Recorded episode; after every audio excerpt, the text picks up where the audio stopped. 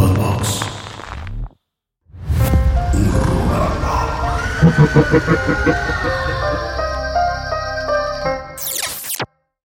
Saludos amigos de Horrorama, bienvenidos a un nuevo capítulo de esta cuarta temporada. Mike, ¿cómo estás? No sé. ya de plano, güey. Este, eh, híjole. ha sido. Han sido un par de semanas. Y siempre, parece que siempre digo lo mismo. Siempre, siempre, estamos puteados. Siempre estamos puteados, cansados, Con exceso de trabajo. No, pero esta semana ha sido una cosa loca. Sí, sí, sí. Loca, de las más locas que hemos tenido como horrorama, creo. Definitivamente, de las más sorpresivas, también de las más chidas, eh, de las más que te empujan a hacer cosas eh, chingonas, motivadoras. Eh, es que, sí, sí, sí. o sea, aprovecho este, estos momentos breves antes de empezar como para agradecerle a toda la banda que nos apoya. Bien cabrón. Que no lo puedo, o sea, yo sigo sin creerlo. O sea, neta, se siente bien chido cómo ha crecido la comunidad. Y gracias a eso han pasado cosas increíbles. Sí, claro.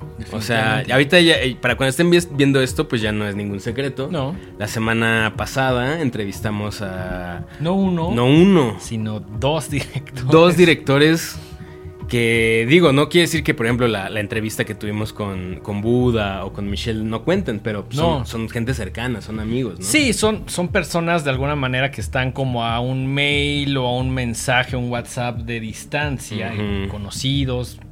Pero ahora sí nos tocó con directores de también de talla internacional, pero que al menos yo no me imaginé que en este punto de Horrorama fuéramos a hacerlo con ellos. Sabía que íbamos a hacerlo con ellos en algún momento, pero no tan pronto, por decirlo así, y, está increíble. Sí, sí, sí. Eh, entrevistamos eh, el lunes entre, el lunes de la semana pasada, entrevistamos primero a el señor Ari Aster. Nada más, sí.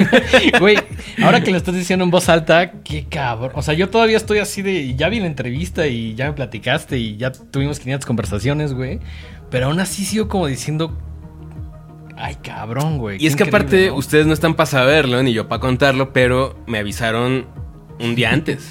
O sea, gracias al puente, gracias al puente. Güey. Sí, sí, sí. Estaba, estaba yo cenando tranquilamente y de repente me escribieron y me dijeron, oye, ¿puedes entrevistar mañana a Ari Aster? Y yo... ¿Lo hecho mañana? Ahorita, brother. No, sí, pero, o sea, como que no lo vi venir, o sea, fue muy sorpresivo, fue muy así. Sí, sí, sí, sí. sí. Y, lo otro fue que eh, al día siguiente nos invitaron eh, la gente de Warner a ver eh, Evil Dead Rise, y por eso el, el motivo de este programa. Exactamente. Y, al día, y esto porque al día siguiente, en la mañana entrevistamos a el señor Lee Cronin. Director de mm, la nueva película, parte de esta, de esta franquicia de Evil Dead. Y que también tiene esa, esa, gran película de A Hole in the Ground. Sí, que. De 2019. la vimos en el cine, estoy casi seguro. Y por ahí luego como que se me perdió, pero es de las películas que luego veía como.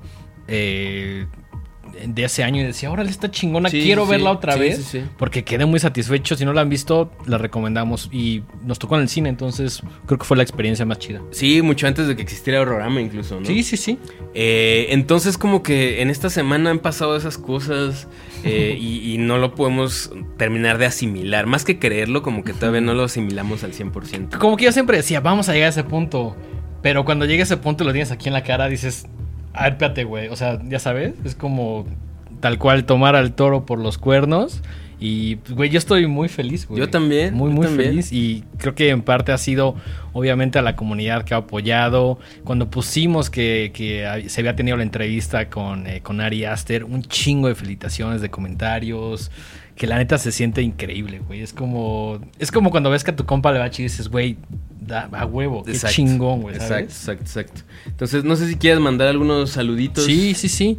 Vamos con algunos saludos del último capítulo de Horrorama. Recuerden que estamos leyendo todos los que aparecen en los comentarios de YouTube. Saludos a Lalo Strange, saludos a Efren Romero, saludos a Bernie Ortiz, a Edgar Steven, a César R. Luna, a Mauricio Bernal, a Daniela Bu, que ya es clientaza, a Magic RA, a David Zárate y a Eructitos del Cine. A todos ellos, muchísimas gracias. Eh, por acá hay un poquito de todo, sugerencias de programas. Este especial de los Simpsons creo que es de los... Es inminente. Sí, sí, sí, sí. va, a suceder, va a suceder. No sabemos cuándo, pero de que va a suceder, va a suceder. Este, y si todo va bien, va a ser ahí con el señor, con el long shot. Sí, sí, sí. Saludos a nuestro amigo Gastón Espinosa, que fue de los que también nos dejó ahí un comentario muy chido cuando anunciamos lo de Arias. Exacto. Así como de está muy feliz por nosotros y pronto lo tendremos aquí, honrando este espacio para hablar de los Simpsons, que también es gran fan. Exactamente. Entonces, pues antes de empezar el programa, pues sí agradecer muchísimo. La verdad es que sentimos un apoyo bien chingón. Cuando hacemos una función, cuando entrevistamos a alguien, cuando hacemos un programa cada martes, eh, se siente bien chido. Creo que a veces un poco la manera de retribuir nosotros como programa es siendo constantes con los programas. No queremos que haya un martes y digan como de, güey, ¿dónde está mi programa? Incluso con a veces sube un poquito más tarde y reclamos, lo cual está chido. Siempre debería estar puntual.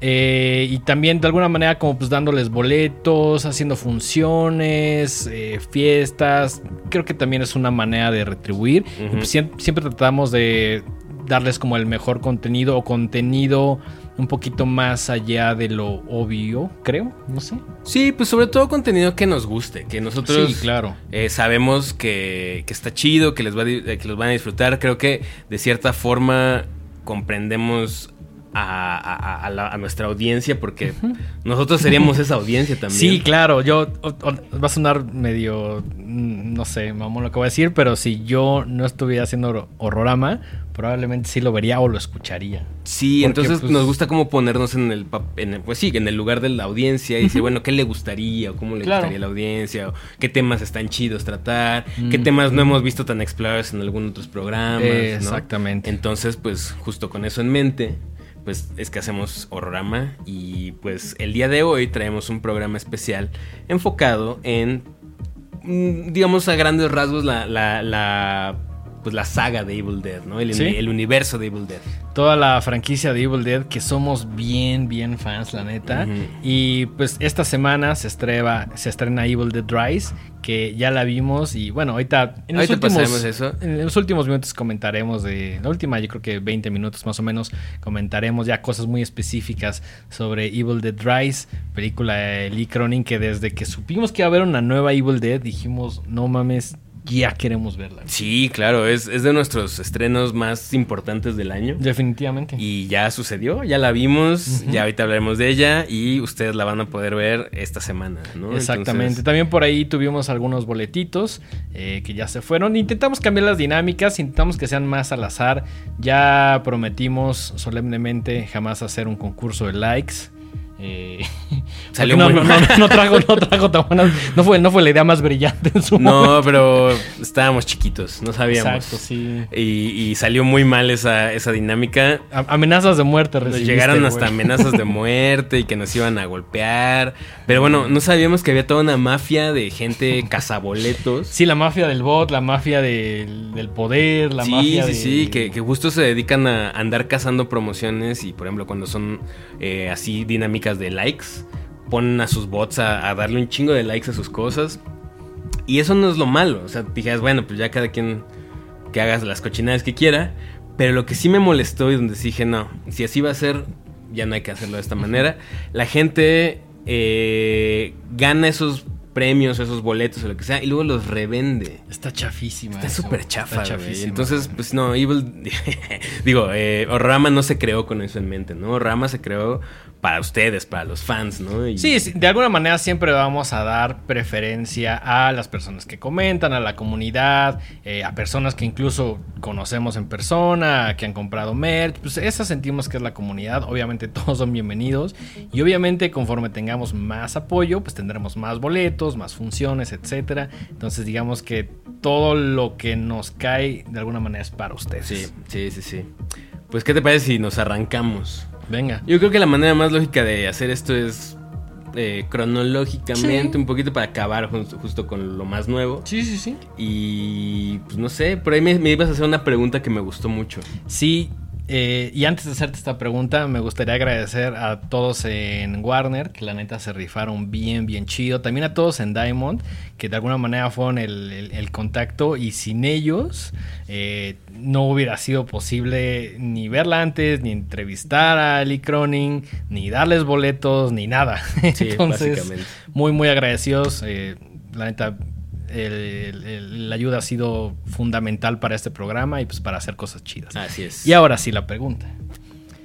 ¿Cómo, cómo le entraste o cuándo le entraste? ¿Cómo y cuándo le entraste a Evil Dead, güey? ¿Te acuerdas? Se vale que me digas, güey, no, no me acuerdo. Es que sí, en el 5 solían, en el canal 5 de televisión abierta, eh, aquí en la Ciudad de México, solían programar en las funciones más de más noche una película que a mí me daba mucho miedo porque además no mostraban mucho. Mostraban, y esto es, tal vez en mi mente, mi mente ya alteró el recuerdo, ¿no? Sí, claro, o sea, estás practicando un recuerdo, no algo no, no es un documental. Sí, no, no, ya es. Se supone que cada vez que. A mí, a mí, me tripea mucho esta no sé si es teoría o cómo llamarle, que dicen que cada vez que recuerdas una cosa, no estás recordando lo que pasó, sino estás recordando el último recuerdo que tuviste de esa cosa. Entonces, como una fotocopia de una fotocopia de una fotocopia. Es, como guardar un JPG. Sí. Que vas perdiendo información. Vas perdiendo información. Lo vas guardando. O sea, si lo vas sobreescribiendo, vas perdiendo información. Entonces, en mi mente, yo nada más recuerdo la voz en off característica del de, Canal 5 y la cámara así volando por el bosque. De acuerdo. Y la anunciaban como el despertar del diablo. Exactamente. Y en ese entonces yo era un niño muy temeroso de la religión católica. Ajá. Y decía, ah, no, cualquier cosa del diablo me va a asustar mucho. Como que decías, creo que no debería estar viendo esto. Creo que no debería estar viendo esto. Entonces, yo sinceramente no recuerdo haberla visto en, el 5, sino ya la vi después, ya con más uso de razón, en la prepa o en la universidad, no sé. Y, pues ya me enteré que había uno, dos y tres. Me volví súper fan. Pero si tú me preguntas cuál fue mi primer acercamiento, creo que eran esos teasers que ponían en Canal 5 anunciando. Porque aparte lo anunciaban como algo súper. Claro. Ajá, ¿no sabes? Como súper hardcore. Sí, sí, sí. Sí, como esto casi casi ni lo podemos mostrar en televisión porque es demasiado para el público, ¿no? Exacto. Y bueno, ya con el tiempo aprendí que no, ¿verdad? Que es, no, no, nada más no es eso, sino que es muy divertida. Sí, es, creo, que a veces pasa eso con Evil Dead. Sobre todo con. La segunda, obviamente, tiene un humor un poquito más exagerado y más a propósito. Pero creo que también la primera se trata como con un poquito más de solemnidad de alguna manera. Pero también hay cosas muy divertidas en, toda la franquicia, ¿no? no solo en la 2. Sí, sí, sí, sí, sí. Eh, entonces te digo, ya, ya más grande fue que vi Evil Dead 1. Ok. ¿no? Eh, Recuerdo que me gustó. Bueno, primero Evil Dead 1 de 1981. Exactamente. O sea, ustedes la ven y se, sí se ve viejísima. Sí, sí, sí. Todavía quedaban como resabios de, este, de esta estética en la ropa y en los peinados y en, general el mood de, la película de los 70 ¿no? Eh, ya ya la 2 ya se ve un poquito más moderna, sí, evidentemente. pero sí todavía se ve muy setentera. Eso es a lo que voy. Se ve sí, todavía. Güey, ve el pelo de Ash, Parece que vas ya a bailar disco, Parece que de ahí van a salir así los BGs atrás, Exactamente. Em, creo que no es mi favorita, la 1. Ok. Eh, y probablemente es la que menos veces he visto. Ok. ¿Tú, tú, tú sí las ves, o sea, cuando las ves, las ves en, así de mm, corrido? No, debo confesar que la que más veo es Evil Dead 2. Claro. Que ya lo hemos platicado y sentimos que es nuestra favorita. Mi primer encuentro con Evil Dead, estoy seguro que fue en la prepa y fue con la 2. Ok. Y después ya como que me dio curiosidad y ya como que le entré a todo el universo, ¿no? Pero sí, al principio yo vi la 2 y dije, ¿qué? o sea, más que allá de gustarme, ¿no? Como que dije, ¿qué pedo? O sea, como que no, no, sabía que había algo así de exagerado, de sangriento, de violento. Eh, incluso antes que eso, supongo que ya había visto alguna imagen de Ash con el boomstick y con la sierra. Y como que desde ahí dije, o sea, que tiene que pasar para crear un personaje así. Claro, claro, claro. que aparte, pues sí, justo como que es una especie de. O sea, cuando uno apenas está entrándole a este mundo y ve alguna imagen, algo así. Que paréntesis, nunca es tarde para entrarle a nada. No, nunca, nunca. que, No, no, le crean a esas personas que luego andan en la calle así, en el mundo exterior, juzgando a la gente por cuánto sabe de algo o por qué no ha visto tal cosa. No, me, me, pasó, o sea, estaba con alguien que no había visto Evil Dead el fin de semana pasado. Le dije, no pasa nada, vamos a verla, aquí está. No, y aparte, qué chido, ¿no? O sea, siempre. Cuando es algo que además uno comparte con tanto gusto y que es algo tan querido para uno, es como de. Qué chido que le vas a entrar, ¿no? Y qué chido que lo vas a, a, ver por primera vez. O sea, te juro que a mí, uno, uno de mis así chaquetas mentales más grandes, me gustaría poder borrar un montón de películas que ya vi para volverlas a experimentar por primera vez. Ese, una vez más. ese primer impacto es es la primera impresión y, se te queda grabada, ¿no? Absolutamente. Entonces, nosotros no somos el tipo de persona de, no, ¿cómo no has visto The Shining? O ¿cómo no has visto Nightmare o lo que sea. Es como, güey, vamos a verla, esta chingona te podría gustar, ¿no? Sí, o si ya viste esto, ¿por qué no checas esto otro? A lo mejor te podría latir, ¿no? Sí, no, no es una competencia de quién ha visto más o un reclamo de ¿por qué no has visto Evil Dead? Si ustedes, por ejemplo, ahorita están viendo este video y no han visto Evil Dead, pues obviamente la recomendamos y, nos sentimos muy emocionados por ustedes porque la primera vez que ves Evil Dead, sí hay, hay, hay, hay una fibra ahí que toca que ya después como que se va, no sé, como yendo un poquito lejos, pero la primera, la primera vez que es Evil Dead, o la 1 o la 2 especialmente, sí es algo muy, muy chingón. Entonces, si no lo han visto, les recomendamos que vayan, que vean Evil Dead. Eh, no sé, ¿qué más? Pues, ¿te parece si empezamos medio cronológico? 1981. Como bien indica aquí, el despertar de El Diablo, o también se le conocía como la muerte maldita. Sí, sí, sí. La muerte maldita, el debut directorial del mismísimo Sam Raimi, eh, que además antes de ser conocida como Evil Dead y que tuviera como todo lo que ya conocemos, se hizo un cortometraje anterior que se llamaba Within the Woods. Within the Woods. Que costó. ¿Cuánto crees que costó Within the Woods? Échale así, volparqueale un número, güey no sé, tres mil dólares, algo así. 1600 costó Within the Woods, güey, que es puta, es nada, güey, lo que se gasta Sam Raimi ahorita en unas chelas, güey. Yo creo. Muchos años después, 40 años después o algo así.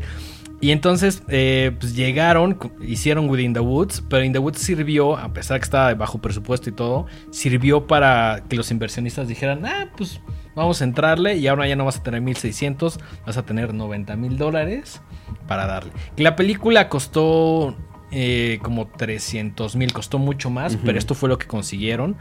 Eh, firmada en una cabaña en Tennessee y pues obviamente siendo Bruce Campbell como el protagonista. Que curiosamente Bruce Campbell era como pues de estos personajes que estaban ahí, como de los cinco que van a la cabaña. Y, siempre había sido amigo muy conocido de Sam Raimi. Hay una foto por ahí viejísima. Que, me encanta que es Sam Raimi y Bruce Campbell y creo que, el hermano de Sam, Ted, Ted Raimi en un coche.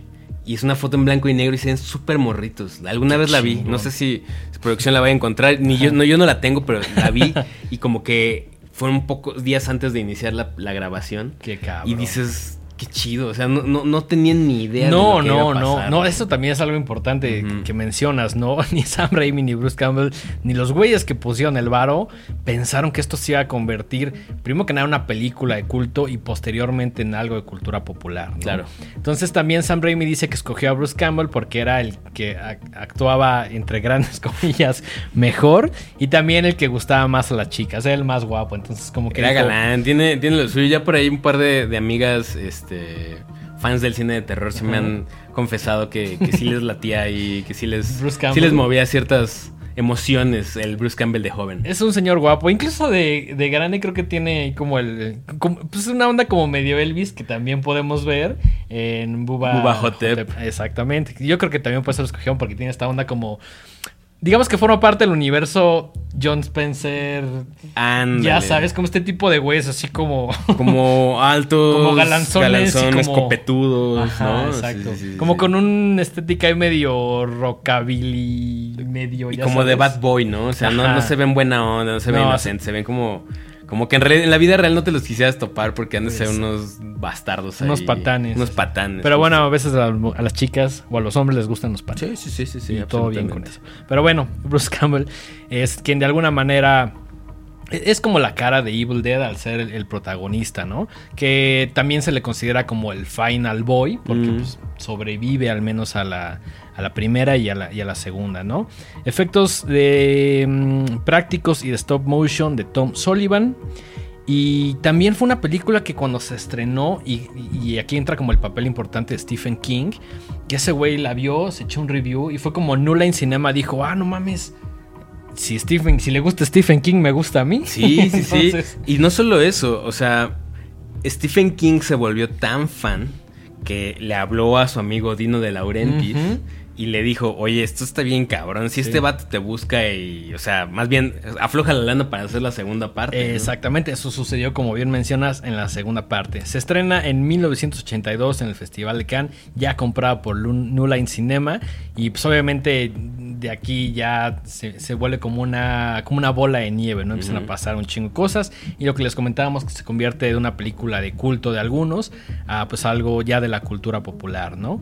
Eh, la historia es muy simple de la 1, estudiantes de Michigan State, Ash, Linda, Cheryl, Scott y Shelly se van, descubren el Naturum de Mento y pues eh, empiezan a pasar un chingo de cosas bien chidas y bien extrañas, sobre todo posesiones y pues es un, es un, es un debraye bien chido, Fíjate que ahora que lo mencionas, probablemente eso fue también una de las cosas que más me atrajo para verlas.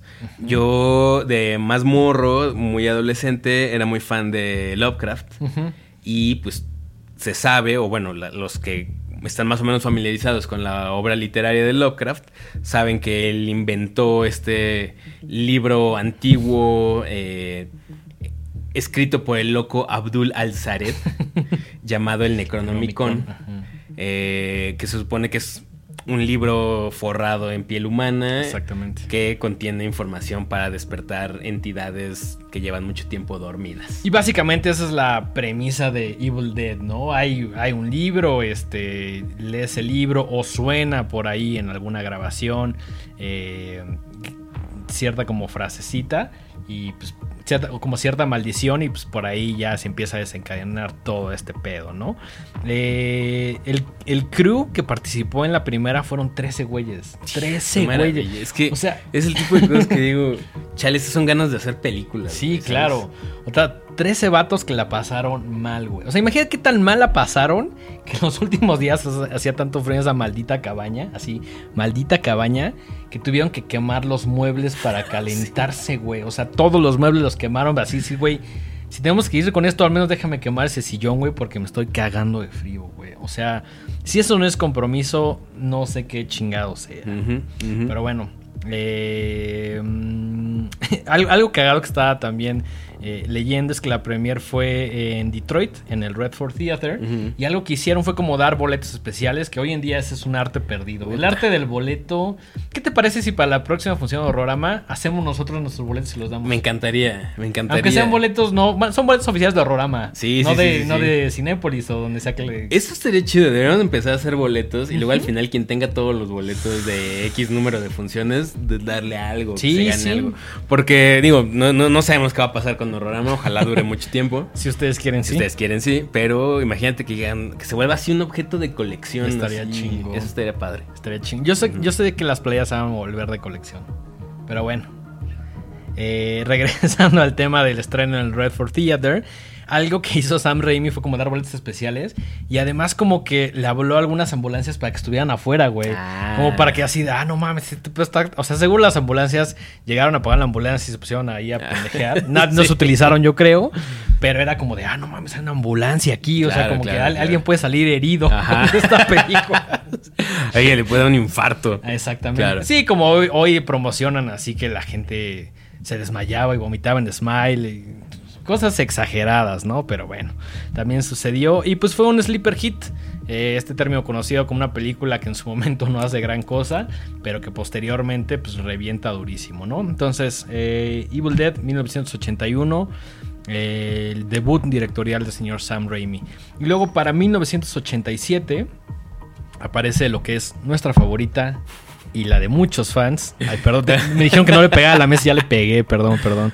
Este, solo la voy a levantar. Ah. Evil Dead 2 eh, Dead by Dawn. hoy, estoy rockeando mi playera de Evil Dead. Fabulosa playera. Creo que me la he puesto cuatro veces esta semana porque sigo emocionado de, que Debería, Deberías usarla también mañana. Mañana también me la voy a poner. Hasta que así, ajá, hasta que se desgaste. Sí, sí, sí, Fabulosa playera. Muchas gracias. Eh, Evil Dead 2, Dead by Dawn o Muerte al Amanecer o como le pusieron creo que en España, terroríficamente muertos. Híjole. Nuestros amigos españoles ponen los títulos más jocosos del, de la industria. Las, las, ¿cómo las? las locas aventuras de, Ash. De, ceniza. y motosierra. De ceniza y la motosierra. De ceniza y la motosierra. Pero bueno, Evil Dead 2, Dead by Dawn, 1987. Eh, puedo decir a nombre de los dos que es nuestra favorita de toda la franquicia. Sí lo es, sí lo es. Que, que le está cagado porque es un remake y a la vez es una secuela. Entonces, es, es lo que. Oficialmente es una secuela. Oficialmente es una secuela. Sí, sí, sí. Pero. Es más, aquí, aquí mismo en tu caja hay un quote de Bruce Campbell que dice: La madre de todas las secuelas. Originalmente era una secuela, pero si la ves, la primera parte también es un remake. Sí, sí no es. No, o sea, mm. sí es. Ok, sí, sí es, sí es. O como lo conocen ahora, una recuela. Pero estrictamente es una secuela. Sí, estrictamente. Canónicamente es una Canónicamente es una secuela, ¿no? Y el de 2, por eso tiene el 2, etcétera. Y curiosamente sucedió lo que tú dijiste, ¿no? Que llegó Stephen King o sea, llegó Sam Raimi, habló con Stephen King, le dijo, oye, pues, ¿qué pedo? ¿Se arma la segunda parte? Y le dice, sí, déjale hablar. Déjame echar unas llamaditas. A, un tipo llamado Dino de Laurentiis, que fue muy importante y que también tiene otras que produjo como Flash Gordon, Halloween 2, Halloween 3, Season of the Witch, Dune, Maximum Overdrive, que es la que acababa de hacer justamente con Stephen King. Que algún día hablaremos de Maximum Overdrive porque se rumora que la diri o sea, es la, es la única película que ha dirigido Stephen King y estaba completamente alto en cocaína todo el tiempo.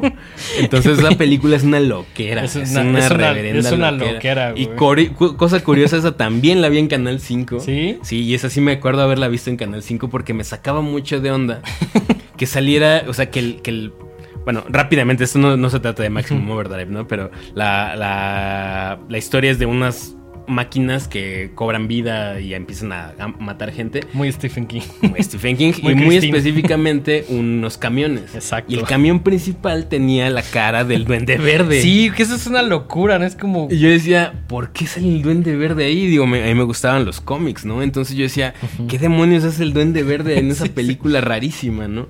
Y por eso la vi. Y bueno, entonces Ajá, pues eh, Dino de Laurentiis financió de Dead by Dawn. Exactamente, Dead by Dawn y posteriormente Army of Darkness. Que por cierto tuvo que crear exprofeso una productora que se llamaba Rosebud. Exactamente. Porque no podía sacar dinero de, su propia compañía para financiar Evil Dead 2. Entonces como que se inventó ahí una productora chiquita que se llama Rosebud y sacaron el varo para financiar Evil Dead 2. Yo la primera vez que vi algo de Rosebud, si no me equivoco, fue en Blue Velvet de David Lynch, que también está producida por esta compañía. Y pues básicamente le hicieron para que pudieran, no, que no les dieran la clasificación X, que eso básicamente mata tu película en Estados Unidos, sino para que pues ellos dijeran, güey, le vamos a dar nuestra propia eh, clasificación y pues que pueda salir, ¿no? Para que de alguna manera no se condenara a pues, underground o que no estuviera como en cines, ¿no?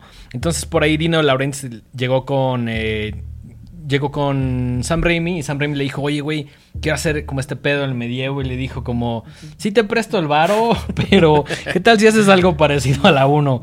Y pues ya Sam Raimi le dijo como, va, va, va, pero...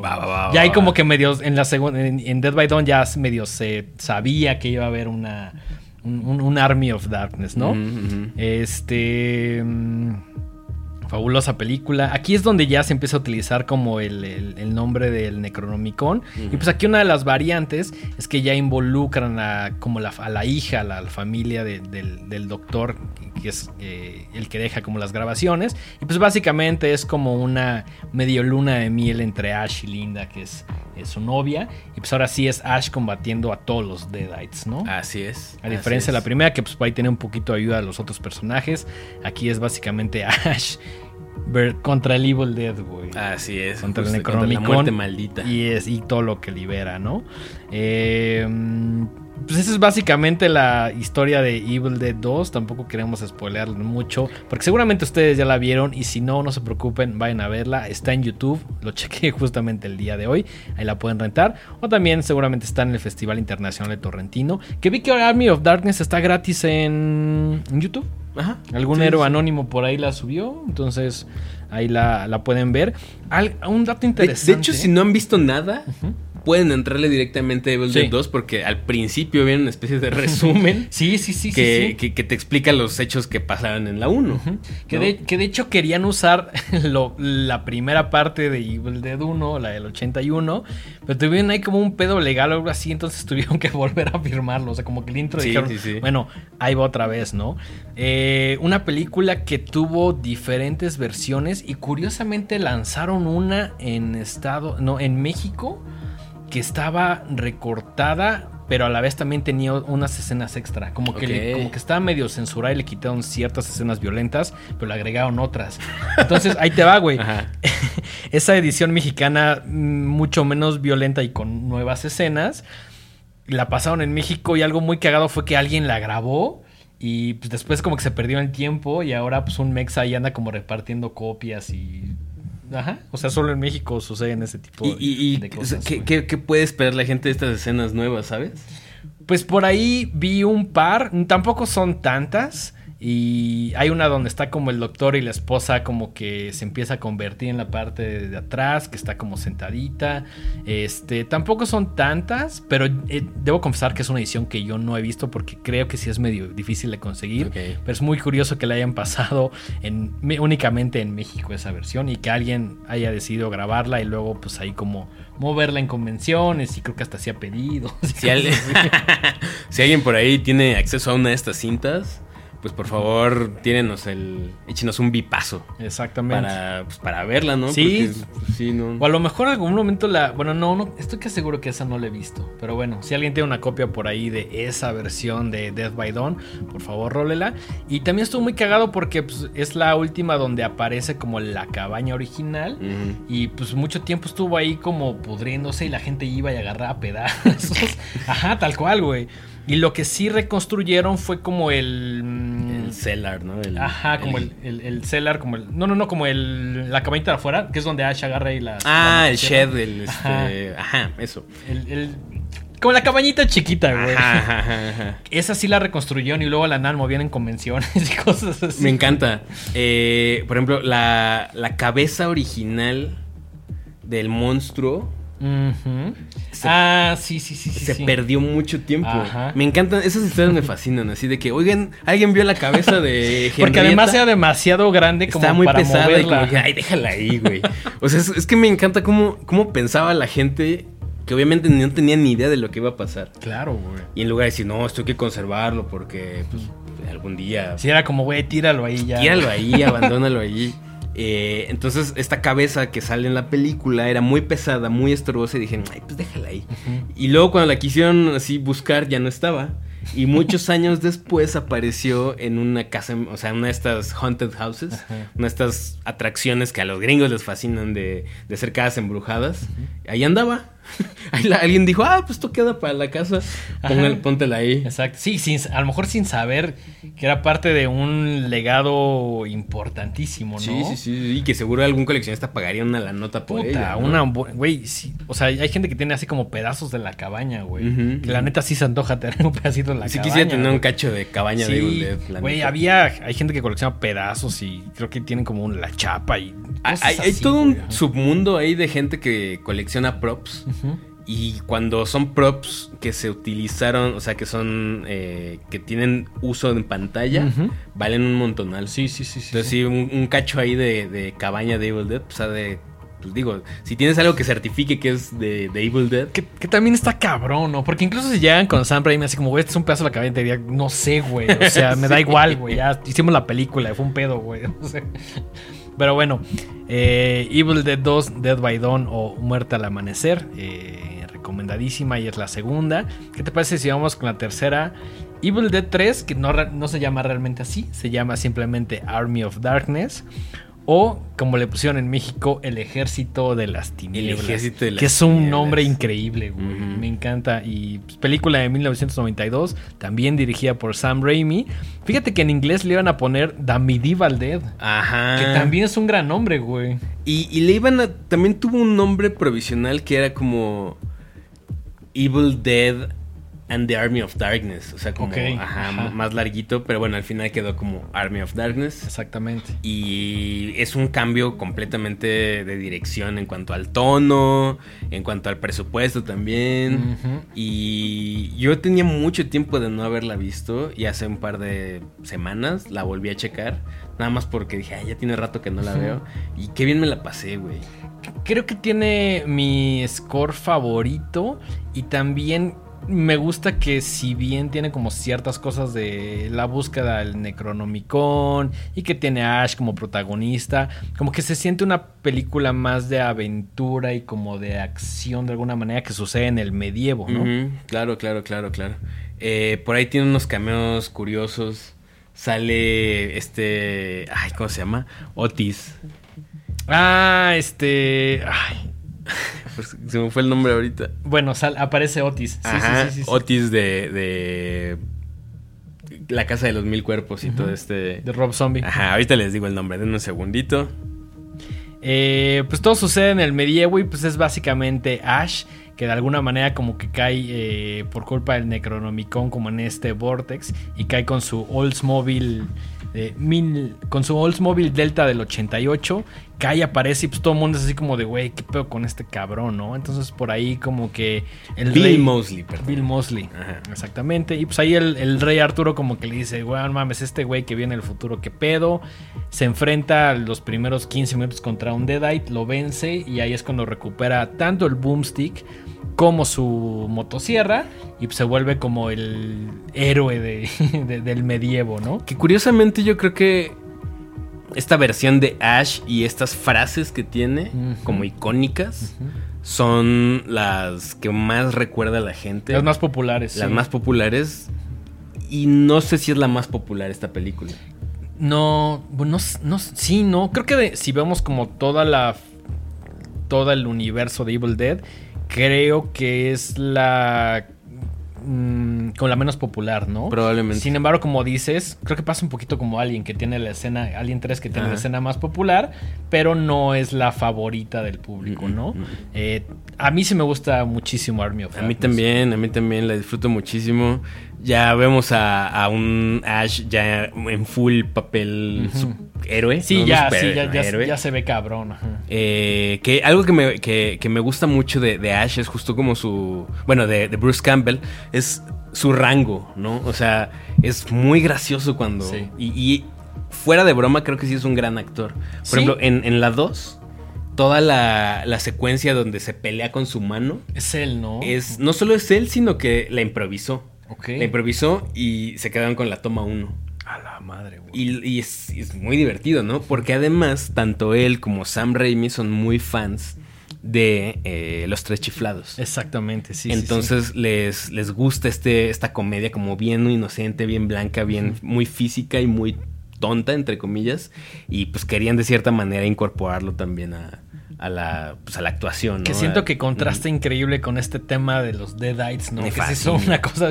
O sea, por un lado tienes así como mucha comedia, como entre grandes comedias como de pastelazo y un humor muy físico, pero también tienes el otro contraste que son estos pinches Deadites que son una locura y tienes un chingo de sangre. Entonces creo que el contraste está bastante chido. También lo tiene un poquito Army of Darkness, eh, que como les comento sí se siente más de aventura, como más, como más Ash en un... Como de fantasía, por así decirlo, ¿no? Como más de fantasía. También es una película que recomendamos mucho. Y pues eso fue en 1992. Y después digamos que el universo se pasó como a los cómics, que hay unos... Ah, yo la neta es que nunca he visto un cómic, o sea, en mis manos, he visto... Sí. He visto viñetas y así en internet, pero así como uno que yo lo había tenido, la neta no. Incluso hay unos crossovers ahí con otras franquicias bastante improbables. Sí, de hecho hay un Army of Darkness versus Reanimator. Hay uno eh, de Marvel Zombies. También, claro. Hay uno de Jason contra Ash. Y por si eso fuera poco, hay uno de Freddy contra Jason contra Ash, güey. Sí, sí, sí, sí, sí, sí, Como que en algún momento dijeron, güey, ya la franquicia da para este tipo de cosas, ¿no? Que está chingón. Si alguien por ahí tiene una copia, a mí me gustaría leerlo más por curiosidad. ¿Sabes qué es lo mejor? Se consiguen en Amazon, yo los he visto. Sí, sí, sí. No son tan difíciles de conseguir. Eh, pero la neta es que también hace mucho que dejé de coleccionar cómics y procuro no comprar esas cosas. Porque sé que es un mundo también ahí bastante demandante y ya mi casa no da para que siga trayendo cachivaches. Sí, no, no, no, tampoco, tampoco la mía. Aunque yo nunca le entré tanto al cómic, a ciertas cosas sí o a ciertos personajes. Batman sobre todo, Spider-Man son mis favoritos, pero así como el cómic en general no. Después un poquito ahí por la prepa universidad como la novela gráfica, pero nunca fui como tanto de cómics, pero existen estas, eh, estas, estas diferentes como reencarnaciones de Evil Dead.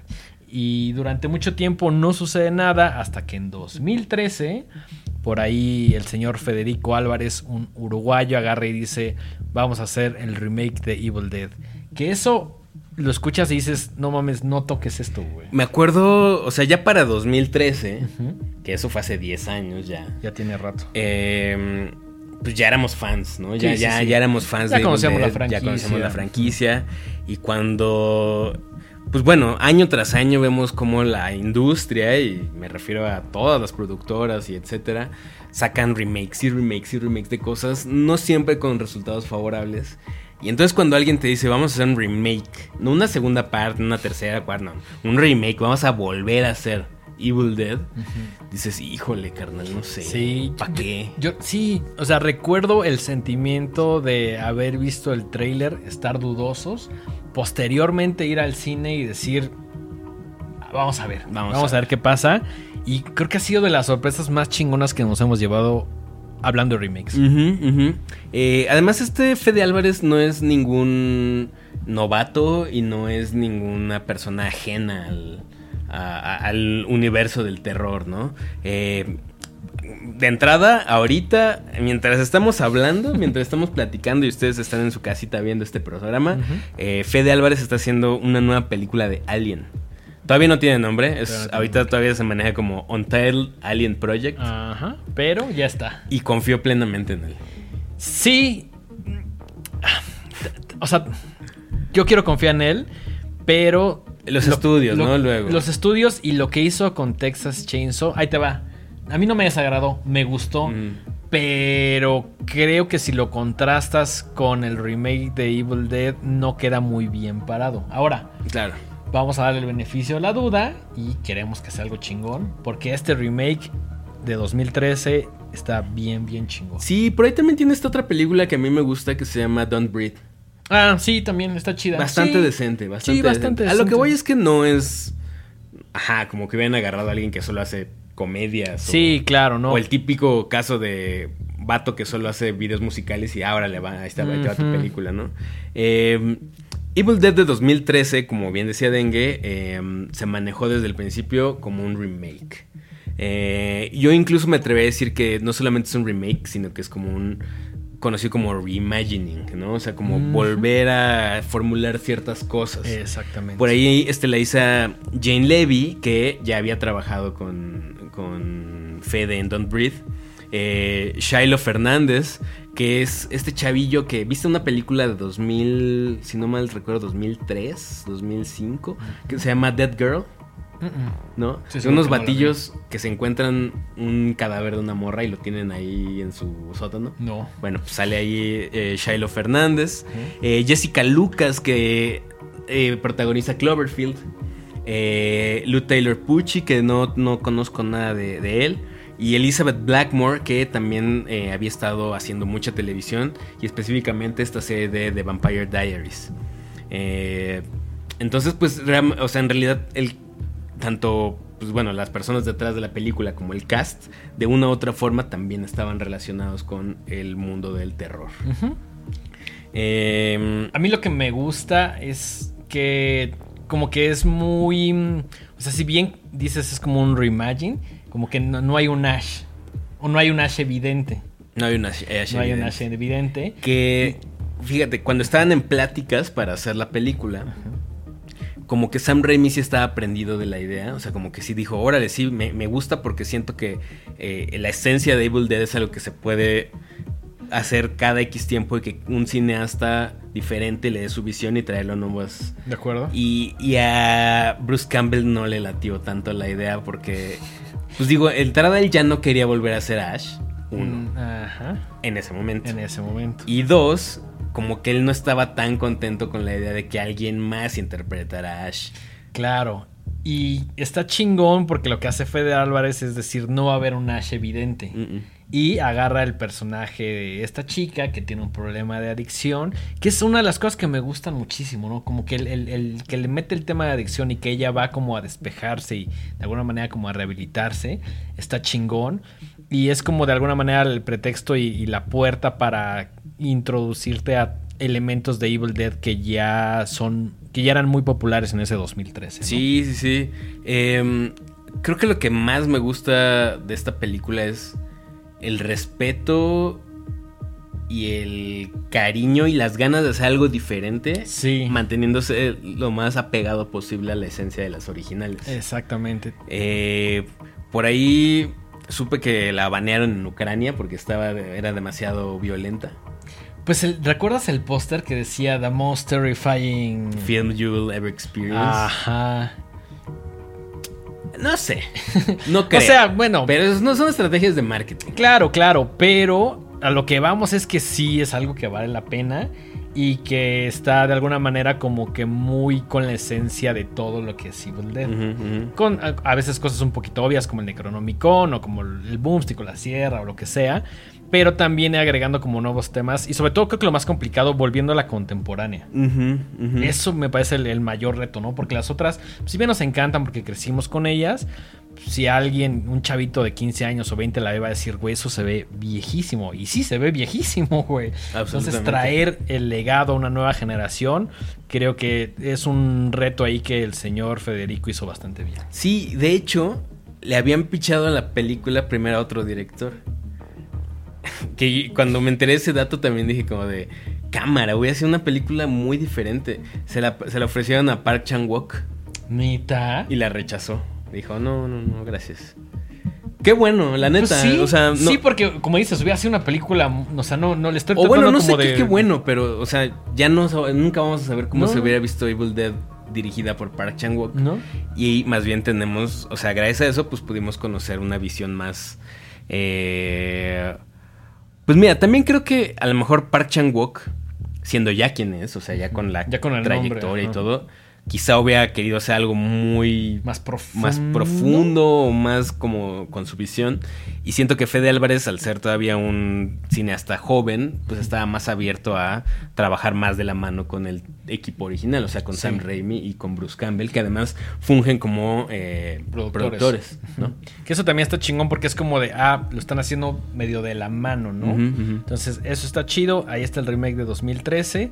Y eh, después, en dos... Bueno, Antes, un par de, de- de datos ahí Sí, que, sí, sí. que- que me gusta luego sacar. Eh, durante mucho, bueno, no sé si a la fecha sigue manteniendo el récord, pero Ah.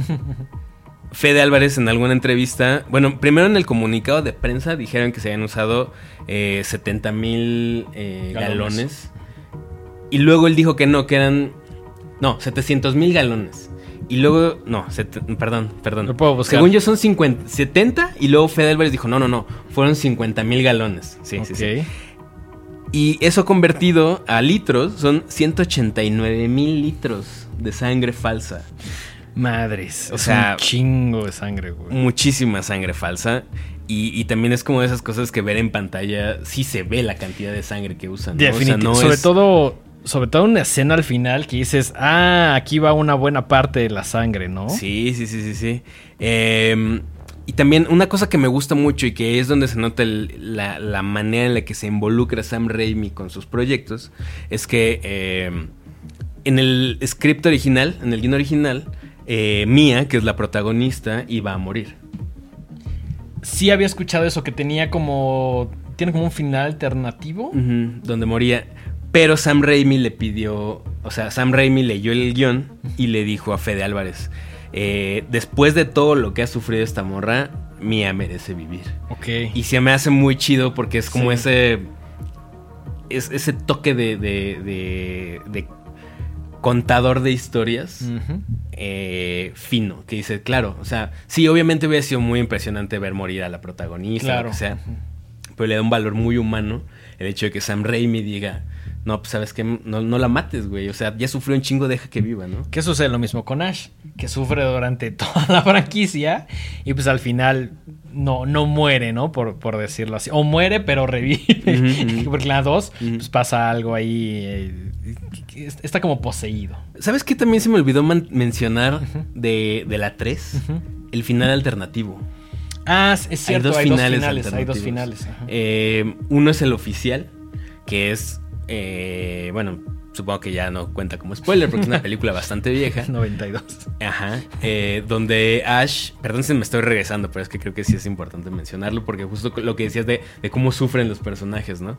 Eh, Ash necesita volver al tiempo actual. Y en el final oficial lo logra. Y cuando despierta está de nuevo trabajando en el supermercado donde siempre trabaja, que se llama S-Mart. Y está ahí como ligándose a una, a una morra. Le está contando la historia, ¿no? está contando así como de, güey, esto pasó esto, ¿no? Ajá. Y de repente vuelve a aparecer un Deadite, pues ya se agarran a golpes y le gana, ¿no? Es una escena muy corta, pero muy chida. Y hay un final alternativo que curiosamente es el primero que yo vi. Yo vi primero el final 2, que es donde con la poción que le hacen para que se duerma, se pasa de gotas y despierta en un mundo postapocalíptico completamente destruido y se lamenta, ¿no? Se lamenta y grita, como me gritando, pasé, me pasé de gotas, ¿por qué? ¿Por qué? ¿no? Y justo se me hacía muy cruel, se me hacía muy cruel y muy divertido también. Sí, claro. Pero se me hacía bien cruel que después de que se redime, pues despierta y pues ya está todo destruido, ¿no? Entonces, dos finales ahí de, de Army of Darkness. luego en 2015 eh, hacen Ash vs. Evil Dead, que es el regreso del Bruce Campbell original como Ash. Eh, y pues esta, de alguna manera, como que es una serie que por ahí salió en Star Plus, si no me equivoco, que tiene buenos personajes. Por ahí está Pablo Simón Bolívar, también obviamente sale Ash, obviamente sale otra chica que se llama Kelly. Y son tres temporadas, 30 capítulos. La realidad es que yo lo vi todo, sí muy emocionado al principio. Eh, la última temporada, y también creo que por eso la cancelaron, ya estaba bien chafa. Por ahí el tema de que sale la hija de Ash y luego el papá. O sea, como que están estirando tanto la historia que ya no está chida. Sí recomendamos la primera y la segunda temporada. Creo que incluso ya hay como una edición ahí en DVD que se puede comprar. Hicieron solo tres y los fans estaban como tan como tan enojados con la cancelación que empezaron ahí a hacer como protestas y como que Ash dijo, pues güey, gracias, pero pues ya, yo ya no quiero, o sea... Ya estoy... Bruce Campbell también está harto. Y he escuchado entrevistas donde dicen como de... Donde el mismo Bruce dice como de, güey, sí, o sea, nunca voy a poder quitar el nombre de Ash, pero también he hecho otras cosas y los fans no hablan de esas cosas, güey, que también, pues, ha de ser un poco cagante, ¿no? Pues supongo, o sea, hay gente que lidia perfecto con ser el mismo personaje toda la vida. Y ahí supongo que hay otras personas con otras aspiraciones u objetivos en su vida que dicen, bueno, vean esto que también he hecho, ¿no? Sí, claro. Entonces, pues, habrá que ver más bien, eh, seguir apoyando al señor Bruce Campbell en sus nuevos proyectos y a ver qué hace después. Exactamente. Y la serie termina, si no me equivoco, en 2017 más o menos. Y durante esos años no pasa mucho hasta hoy en día que sale una nueva, una nueva Evil Dead llamada Evil Dead Rise, dirigida por el señor Lee Cronin. Y que es la película que ustedes pueden ver a partir de esta semana ya en, cines. Ahí cortesía de nuestros amigos de Warner y New Line Cinema, que algún día haremos un especial sobre New Line Cinema porque hay cosas, hay cosas muy interesantes y muy ligadas al mundo del horror. Sí, sí, sí, sí. Eh, protagonizan Lily Sullivan, Alisa Sutherland, Gabriel Eccles, Morgan Davis y Nell Fisher, básicamente. Eh, Cosa curiosa, originalmente iba a ser un. La iban a lanzar únicamente para streaming. sí, para HBO Max. De HBO Max. Y le fue tan bien, pero tan bien en los. en los. Eh, en las screenings de, prueba. Que la gente dijo, no, pues mejor hay que, hay que lanzarla en el cine. Es que sí, está, está bien chida. Incluso hay entrevistas donde Lee Cronin dice así como de, güey, cuando supe que iba a ser solo como para HBO, como que sí bajoneó. Pero la película está tan bien hecha que dijeron, güey, esto, esto se vería saber chingón en el cine, porque además el mismo Lee Cronin la hizo para el cine, ¿no? Pensada para la pantalla grande. Claro, claro, claro. Eh, usan mucha sangre falsa también. También. Pero nada comparado con la cantidad de sangre que utilizaron en, el remake de 2013. Aquí nada más usaron 6.500 litros de sangre. Ahí nada más. Ahí nada más. Sin embargo, a pesar del tema de la sangre y todo, creo que Lee Cronin sí era una persona que como fan de la franquicia, que él en varias entrevistas ha dicho que, que la vio a los nueve años, la 1 y la 2 así seguiditas, que creo que se las puso su jefe, teniendo como ese bagaje y ese respeto, como que sí intentó llevar ciertas cosas muchos pasos adelante. Y de alguna manera creo que lo logró. Sí, y como ha dicho en, varias entrevistas, el reto principal era cómo mantener esta onda vigente, cómo mantenerla atractiva para las nuevas generaciones y sobre todo, eh, él en algún momento dijo, para que la franquicia y el universo siga creciendo, es indispensable que nos deshagamos, o sea, no que nos deshagamos, sino que ya dejemos ir a Ash, ¿no? Y creo que con todo lo, doloroso que puede ser como fan ya no volver a ver a, este personaje, creo que tiene mucha razón y creo que el universo de Evil Dead da como para seguir haciendo cosas, aunque ya no tengamos a, Ashley Williams. Exacto. Creo que hay dos elementos que yo asocio o que se asocian mucho con Evil Dead y uno es el tema del bosque, que sucede en la 1, en la 2, también en, la de Fede. Pero eh, cuando llevas este contexto de Evil Dead a la ciudad, también me parece un reto bastante grande. Que sí ya se había visto un poquito en la serie, pero eh, creo que aquí se hace de una manera un poquito más eh, chida, sensata, no sé. O sea, creo, creo que la reinterpretación de ciertos elementos del bosque en el tema de la ciudad, en un edificio, en un departamento, creo que es bastante adecuada y bastante bien pensada, ¿no? Sí, creo que es lo suficientemente distinta a las anteriores, pero sin sentirse completamente desviada o alejada, ¿no? Exacto. Eh, al final del día creo que son un poco historias medio de fórmula eh, porque la estructura es más o menos la misma. Gente inocente que se topa con eh, este libro maldito. Con el Necronomicon. Ajá. Y, que despierta a este, este mal ancestral y se tiene que enfrentar con sus recursos y con sus limitaciones a ver cómo uno a uno van cayendo sus seres queridos, siendo asesinados y poseídos por estas fuerzas del mal, ¿no? Y, en, y en cada una de las películas como dándose cuenta de que vas a tener que matar y descuartizar a un ser querido. Que eso es uno de los conceptos de Evil Dead que me parecen como más complejos, ¿no? Sí, sí, sí. Como decir, híjole, ya te, ya te, ya te cargó el payaso. ya te cayó el Deadite. Ya te cayó el Deadite. Pues si, si, si, realmente quiero y quiero evitar que siga sufriendo, te tengo que matar y te tengo que descuartizar y quemar y enterrar y todas esas cosas. Exactamente, porque si crees que lo matas y nada más lo entierras, pues ¿qué crees? Que va a levantarse en cuanto pueda. Sí, sí, sí. Em, me gustó también de cierta forma que los protagonistas, bueno, sí, la, historia ya no gira en torno a un vato. Ahora son dos hermanas que se están enfrentando. Eh, dos hermanas que además tienen una relación ahí medio tortuosa, ¿no? Eh, por un lado, eh, una de ellas es madre de tres, está atravesando ahí una tema como de separación, crisis de separación de pareja. Y por otro lado, la hermana menor tiene una vida bastante agitada, trabaja como guitar tech para bandas y su hermana no le quita de encima el... El que es una groupie, Que es groupie, ¿no? Y le dice, ya te he dicho que no soy groupie, ¿no? Sí, trabajo de esto, ¿no? Me gano la vida haciendo eh, técnica de guitarras. Y también, pues, su vida es complicada. Entonces, es esta reunión de las hermanas y toda la película es ver o, atravesar estas, estas situaciones con el lente de una relación complicada entre ellas dos, ¿no? Exactamente. Me gusta que hay, en su mayoría creo que es una historia de mujeres, ¿no? O sea, que creo que eso está chingón, que creo que también en algún momento Fede como que dijo, bueno, no va a haber, no, no va a ser Asia el principal, va a ser una chica, entonces son estas nuevas narrativas que nos gustan mucho, ¿no? La historia del vato que salva o está poseído está padre, pero también necesitamos nuevas narrativas y creo que esta película hasta cierto punto lo tiene, ¿no? Sí, de hecho es curioso porque hay por ahí un, par de personajes auxiliares vatos, pero tienen una presencia mínima. Sí, es Incluso, digo, no sé si esto es relevante o no, lo voy a comentar de todas eh, maneras, pero Morgan Davis, que podría ser el único chico en la película, que es uno de los hijos de, la mamá. Es importante que lo comentes. En realidad, eh, pues es transexual, ¿no? Es un, es un chavillo transexual y, y entonces pues básicamente todos los personajes son o mujeres o personas no binarias. Exactamente. Que personajes relevantes. Ajá, relevantes para la historia, pues son eh, este tipo de, personas y eh, pues como dice Dengue, creo que son importante eh, pues tener estas nuevas narrativas, ¿no? Darle voz y representación a otros sectores que pues históricamente han sido ninguneados. Sobre todo sin comprometer la idea original el guion, todo se siente bastante natural. Exacto, no, no, hay ningún nada momento que se sienta forzado así de tenemos que meter a este personaje por la inclusión. De hecho ni se menciona, yo no me, yo no sabía, lo, cuando estaba sacando mis notas me, enteré de ese dato. Exactamente. Dije, órale, qué, qué interesante, ¿no? Qué chido.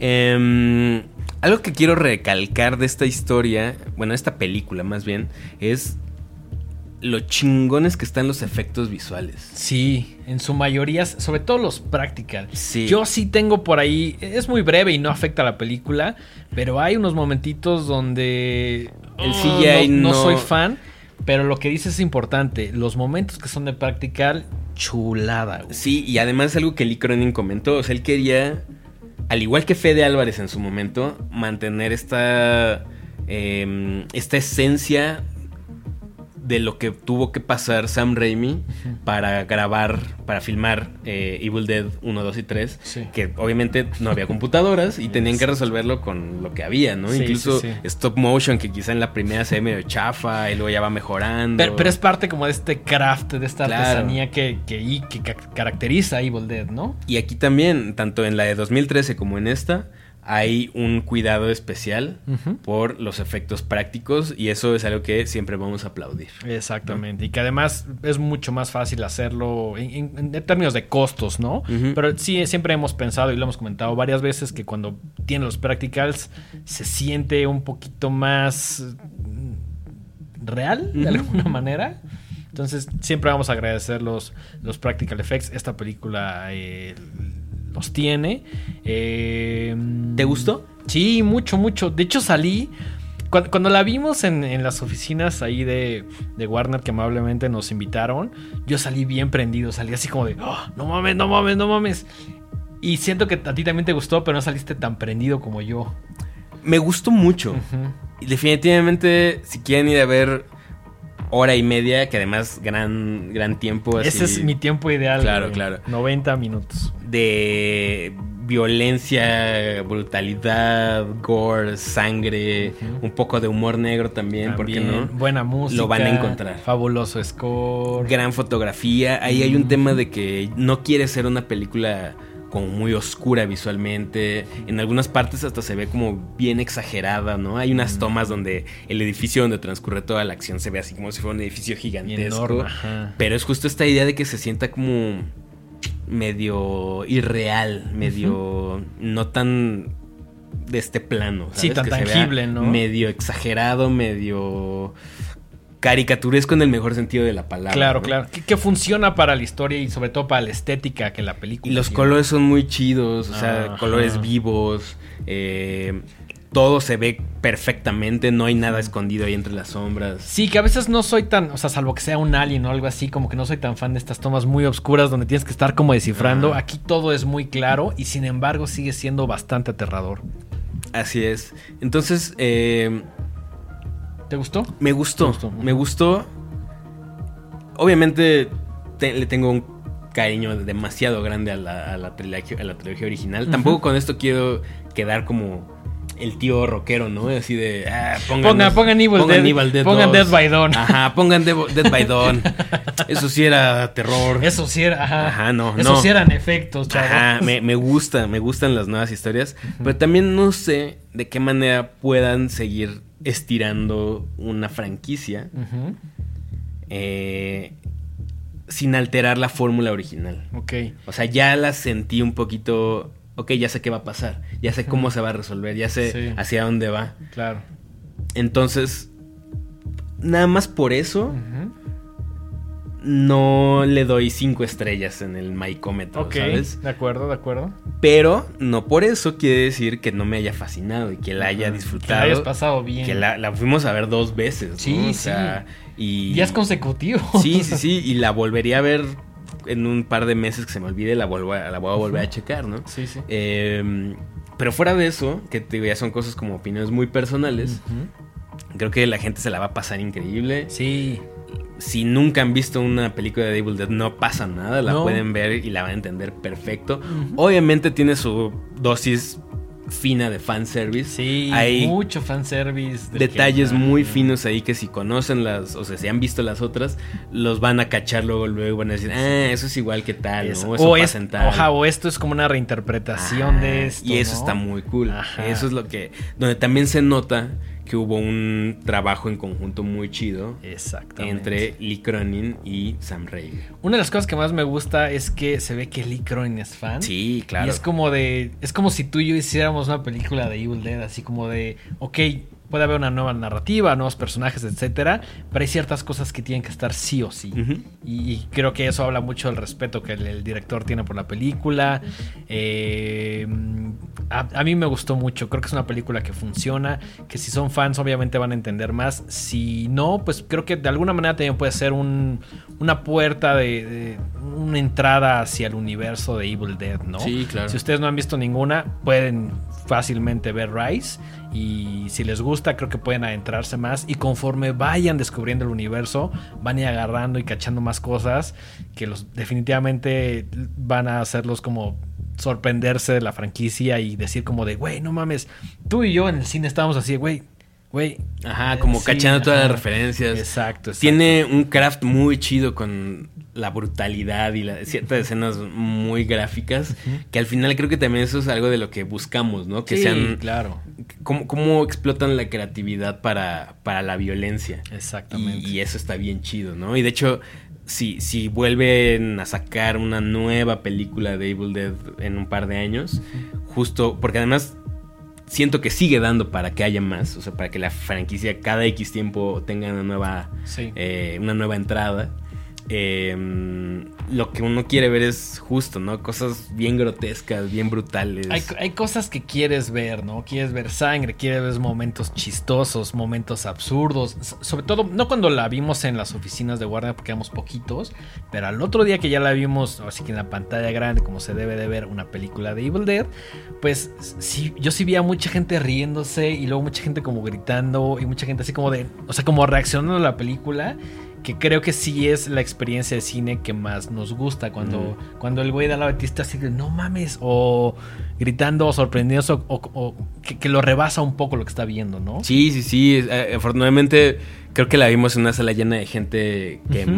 Es fan y se notaba, ¿no? El, amor con el, la emoción con la que todos íbamos a verla. Exactamente. Y pues al final yo me quedo con eso, ¿no? Creo que es una gran eh, adición al universo Evil Dead. Creo que se la van a pasar cabrón, la van a disfrutar un chingo y es una película que cumple con todo lo que yo quería ver. Es hicimos la super reseña muy muy breve eh, saliendo de verla y sí, es todo lo que quería ver, no le pido más, es tal cual lo que es parte del universo Evil Dead con todo lo que esto representa. Sí, unas nuevas narrativas, sí, nuevos personajes, pero al final todo muy coherente y todo muy fiel y respetuoso a, lo, a, las, entre grandes comillas, reglas de Evil Dead o cosas que esperarías ver en, en una Evil Dead. Sí. Creo que con esto podremos ir cerrando este episodio. Sí. Al final, no se vayan. no se vayan de, este video. si ya llegaron hasta aquí, no se vayan porque viene lo mejor. Tuvimos ahí la oportunidad de platicar directamente con Lee Cronin. Pueden ver nuestras caras estúpidamente felices de, poder haber logrado esto. Entonces, eh, antes de pasar a la entrevista, dengue por favor tus redes sociales y las redes sociales de este programa. Eh, yo estoy como arroba el dengue ahí en Twitter e Instagram y también en TikTok. Ahí cualquier comentario, quejo, sugerencia, ahí los estoy atendiendo. Las redes de este programa, estamos en todos lados como arroba los horrorama. Recuerden que también estamos en todas las plataformas de audio y de video.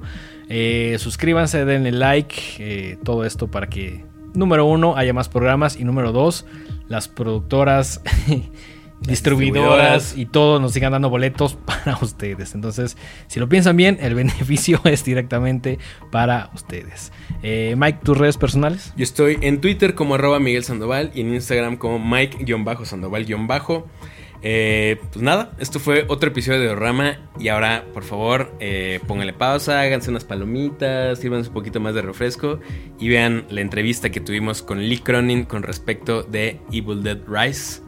Hasta la próxima. Adiós.